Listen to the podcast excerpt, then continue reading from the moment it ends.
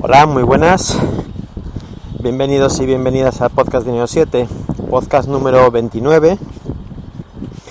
Y en esta ocasión os voy a volver a hablar de sistemas operativos y a lo mejor no tanto de sistemas operativos, sino de eh, gustos, gustos o disgustos. eh, hace algunos meses que grabé un podcast en el que mostraba mi desencanto con, con Apple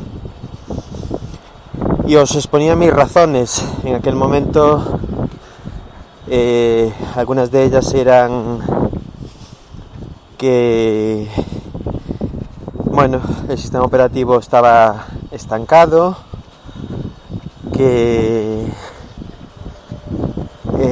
no me gustaba el camino por el que había el camino que había tomado el desarrollo del software, alejándose del de terreno profesional y cargándose aplicaciones emblemáticas como fue iPhoto en su día. Eh, también os hablaba del avance de la competencia, concretamente de Microsoft, etcétera, etcétera. Bueno, eh, si grabo hoy este podcast es precisamente porque sí que tengo un tema del que hablar y es que estoy viendo que esto que yo comenté hace meses me estoy acercando a una obra y vais a escuchar un ruido, una radial tremendo, lo siento. bueno, os decía que hace meses eh, tenía yo esta opinión y que ahora estoy escuchando de podcasters tan poco sospechosos de ser eh, pro Microsoft como por ejemplo Mael TJ de charlas, eh, comentar no solo estos, sino bueno, otros podcasters eh, que digamos que dejaron sus Macs y se pasaron a Windows, que están pensando en hacerlo, incluso también que han dejado sus iPhones y se han pasado a Android, porque eh, bueno, hay productos en este momento con Android, como es eh, el último Samsung Galaxy Edge, que, que es una verdadera joya en todos los aspectos. Y precisamente lo que os quería comentar es que estoy viendo que Apple vuelve a ir por el mismo camino que fue cuando le empezó a ir mal, empezando a sacar múltiples productos, eh, una gama demasiado extensa de, productos y, alternativas que nos hacen primero desenfocarnos un poco de, cuál es el producto que tiene, porque te vas a comprar un iPhone y hay 25 para elegir o, te vas a comprar un Mac, bueno, en el caso de los Macs no es para tanto, pero, pero realmente, eh, bueno, digamos que la sensación para mí es que, es que Apple está perdiendo el norte, con el agravante importante de que ahora no va a venir un Steve Jobs a salvarla, a ponerle los pies en la tierra y a decir, Señores, tiren ustedes todos estos productos a la basura, que los que funcionan son este, este y este. Tal vez en un mercado como el actual, que ya no tiene nada que ver con el de hace tantos años que, Apple resurgió, las cosas sean bastante más complicadas en cuanto a mantener un estatus en relación con la competencia.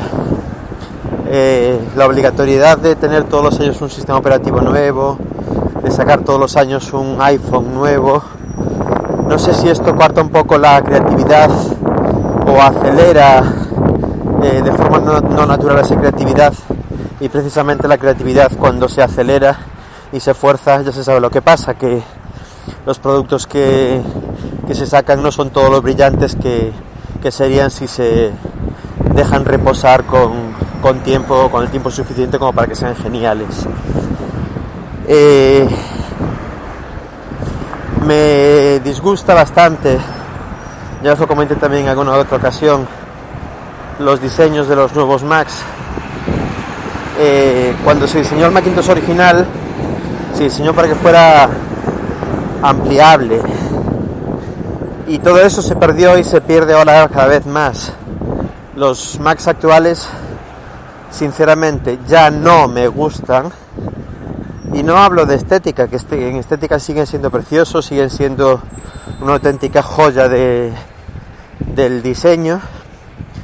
Pero cuando te pones a ver las limitaciones que hay detrás de esa, de esa preciosidad de equipo, que no se puede ampliar, que no se puede prácticamente ni tocar, que tienes que invertir en él cuando te lo compras porque después no se le puede meter mano en absoluto, eso me convence cero.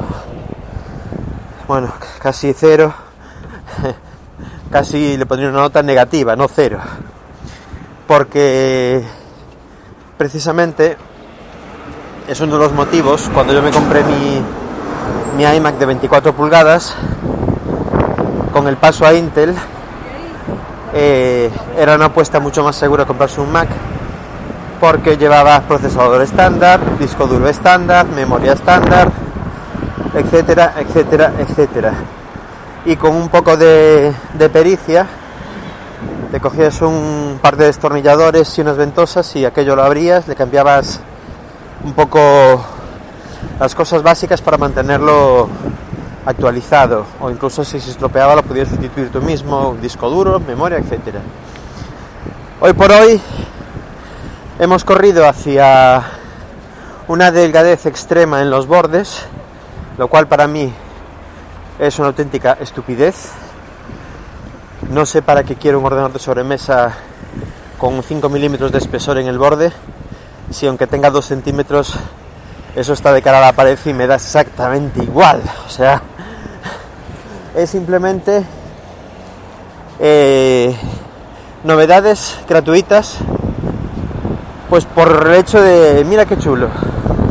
Pero cada vez que hacemos un avance de este tipo, hacemos un retroceso en, eh, bueno, lo que lo que Fixit eh, califica con su ratio, ¿no? De mantenibilidad o accesibilidad para reparación. Prácticamente estamos fabricando ya ordenadores de usar y tirar. Y de usar y tirar precisamente para volver a esa manida eh, rueda de la obsolescencia programada. Digamos que Apple te está diciendo a la cara algo así como cómprate un Mac eh, que dentro de tres años, cuando finalice tu garantía y tu Apple Care, te vas a tener que comprar otro. Pero con la diferencia de que aunque Apple te diga esto, afortunadamente, y últimamente se está viendo cada vez más, la potencia de los ordenadores ya es más que suficiente para todo lo que hacemos y no hace falta para nada cambiar el ordenador cada tres años, ni muchísimo menos. Caramba, es el día de las obras. Disculpad otra vez el ruido. Y la prueba de ello es que mi iMac del 2006 a día de hoy tiene 10 años, 10 años en informática, es perfectamente válido para trabajar en todos los aspectos. Ya no digo es que sirve para... No, no, no.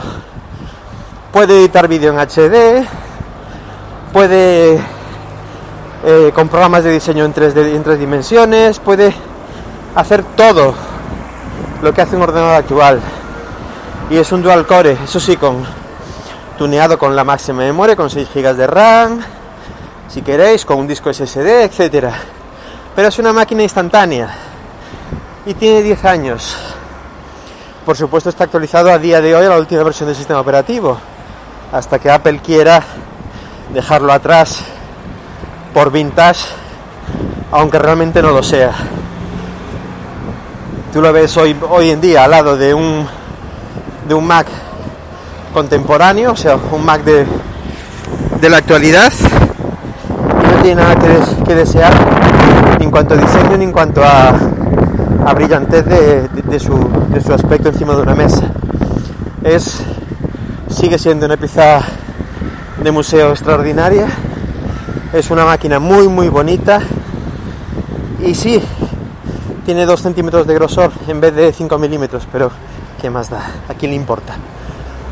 Eh, a cambio, el dueño que soy yo, he podido cambiarle la unidad SuperDrive por un disco duro, he podido cambiarle su disco duro principal por un disco duro SSD, he podido cambiarle la pantalla porque la vieja tenía unas sombras ya prácticamente insoportables por la retroiluminación fluorescente que fallaba y he podido ampliar la memoria hasta más de las especificaciones que el fabricante indicaba, que eran 4 GB y ahora tiene 6 y funciona perfectamente. Todo esto prácticamente con un Mac de los nuevos no se puede hacer. Entre otras cosas porque para abrirlos hace falta calentar la pantalla para despegar un pegamento con el que van pegadas, ya no van con imanes y prácticamente eso es imposible volver a cerrarlo con los medios caseros que tenemos cualquiera de una forma decente. Por lo tanto, un Mac de usar y tirar. Hasta 3.000 euros creo que cuesta alguno de ellos, el de 27 pulgadas, para usarlo y tirarlo. No me convence. No me convence en absoluto. Eh, no sé por dónde va a seguir tirando Apple, pero me vuelvo a ver, sobre todo si miramos al, sector de los iPhones, iPads, etcétera, entre capacidades de memoria, versiones que conviven de generaciones anteriores, que si el iPad mini, el iPad Pro, el iPad normal, el wifi, el no, eh, perdón, el wifi, el 3G, los colores, la capacidad de memoria, las combinaciones son monstruosas.